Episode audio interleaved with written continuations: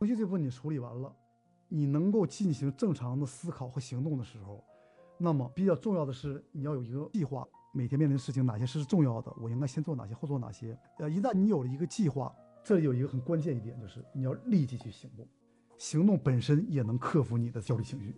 嗯我就拿我的例子来说吧，比如说我最近在网上做直播，其实呢我在去年都已经准备好要做了，但我就犯了这个追求完美毛病了啊。因为我在做的过程中，我会搜集很多资料，比如说看书啊，或者是整理我的这些东西，我就不断的发现一些新的东西，然后颠覆我以前的一些看法。我就有一种感觉，就是我这个东西不够完美，我就一直没有行动，我就一直在这样不断的学，不断的整理。然后呢，有一天我老婆就有点不耐烦了，觉得我只是说大话，根本就没有行动啊。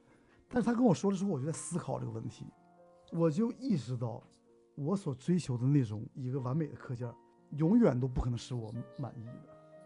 然后我就问我自己一个问题：我现在目前我掌握的这些知识，我觉得它不够好，是因为我看到有一些人比我还牛，比我还要深刻。那么我就问自己，我现在自己这些东西能不能帮助我自己？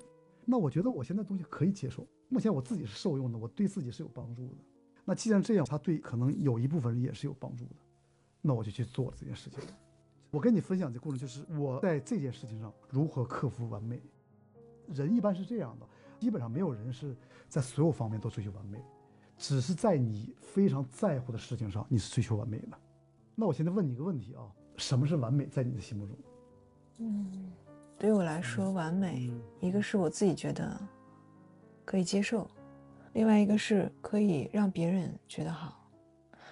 就像你之前对我说的，我最大问题就是我对关系、对人与人的关系，或者说对事情，我要求的很完美，是因为，是因为我希望就是我一是因为我太在意别人的眼光，是因为我希望得到别人的认可，我希望嗯得到别人的夸奖，希望希望得到别人的承认和喜欢。嗯然后这这一点是，嗯，应该是占很大的一个比重。如果说百分比的话，我可能是百分之五十百，想想百分之百分之六十是我自己接受，和百分之四十是别人接受，而且可能不光光是接受而已，是我可以接受，然后是使别人觉得很好的一种程度。最使你痛苦的是你不能够满意，还是别人不能够满意？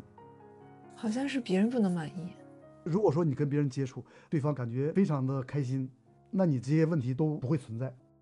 嗯，会也会存在。存在什么问题呢？会，如果我不开心，就是我是有时候会这样，我会为了使别人开心而压抑我自己。但如果这段关系中，如果对方很开心，我不开心，我也是，就是我也不能够继续下去。说这个特别重要。如果说只让别人开心了，然后委屈了自己，压抑了自己，你仍然不平衡，那么你的理想是什么呢？别人也开心，你也开心，是这样吗？对，这就是一种完美的要求了。我想让自己开心，这是最重要的目的。其次，如果对方能开心了，当然很好。你很真诚的表达了，很善意的，对方如果不开心，不能给你一个很积极的反馈，是你的错吗？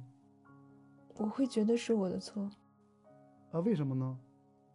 不知道啊。你去跟每一个人交往，表达一种善意和真诚，然后对方没有感觉到开心，都是你的问题吗？我会觉得是我的问题。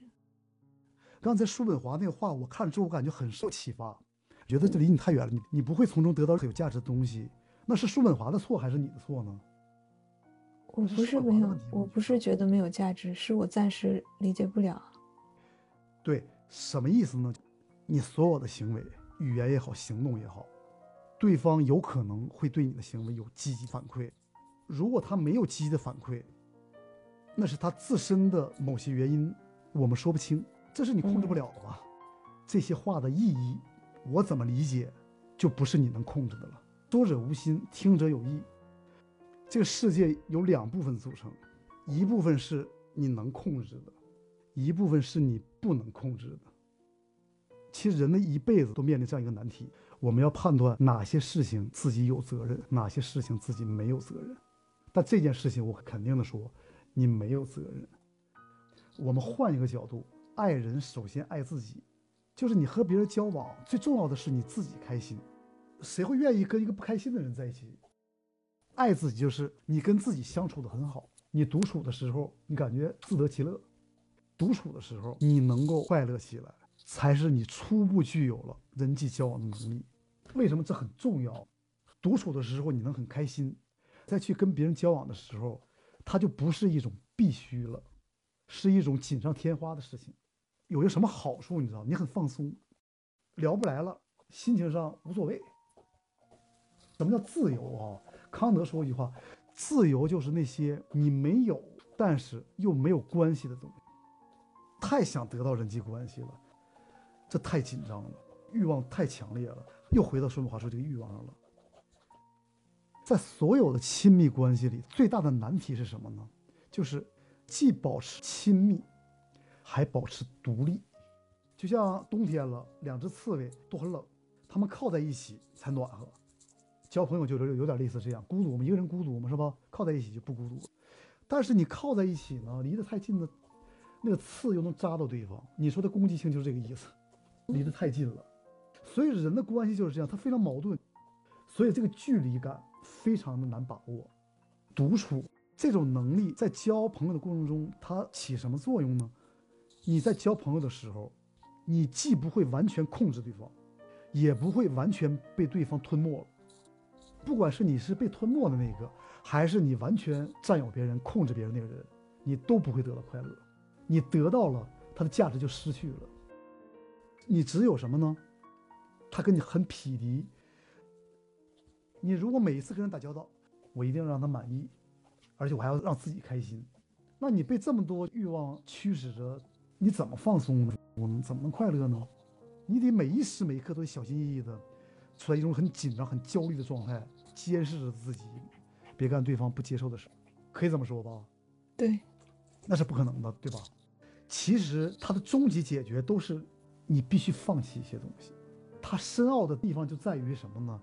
你如果真的做到放弃了，其实呢，你就得到你想要的东西了。我能听懂了，现在一开始我听不懂。你通过去探索自己。通过对人性、对自己有更多的了解，你勇敢的去实践人生了。人生其实只有一个义务，你没有义务让别人满意，你只有一个义务，就是实现你自己，成为你自己，做你自己。科尔凯格尔大概把人呢分成三个境界，第一个境界就是我们所有的标准都是世俗的，我们没有自己的标准，别人都结婚了，我也结婚；别人生孩子，我也生孩子；别人买房，我也买房。他们认为好的，那一定是好的。好，第二个境界，我觉得好就好，叫理性形态。我知道自己想要什么，我不会对外界的这些权威也好、社会标准也好、他人的观点也好所左右。就是说，你如果现在能够更多的以自我的评价为标准，你就会少很多烦恼。问题是你有的时候困扰在你自己的标准也很高啊，我仍然有点痛苦。第二个境界。要想能够超越的话，只有进入第三个境界，就是信仰形态了。你看，他从小到大，你做事情很强迫，很追求完美，在某方面成就了你，得到很多赞美。但是你现在意识到，它也局限了你，困扰你，让你痛苦了。那么你坚信的这个人生信条，是不是真理？并不是。这个真理是不是不在你心里？那它在哪儿？你在你自身以外寻找真理，高于我们自身的真理。第三个境界的人，他跟人打交道的时候，那种让人如沐春风，是一种很自然的表达。你觉得我在人际关系里存不存在问题？别人不开心了，我会难过。不会吧？我也会。比如我跟我父母聊天，别说父母了，我跟你聊天，比如我说这话你不开心，我为什么不说的更老练一些，能让你更能接受一些呢？我也会反省。我也没有到这个境界。那有一句话印象最深刻：你不好，我不好。但没有关系。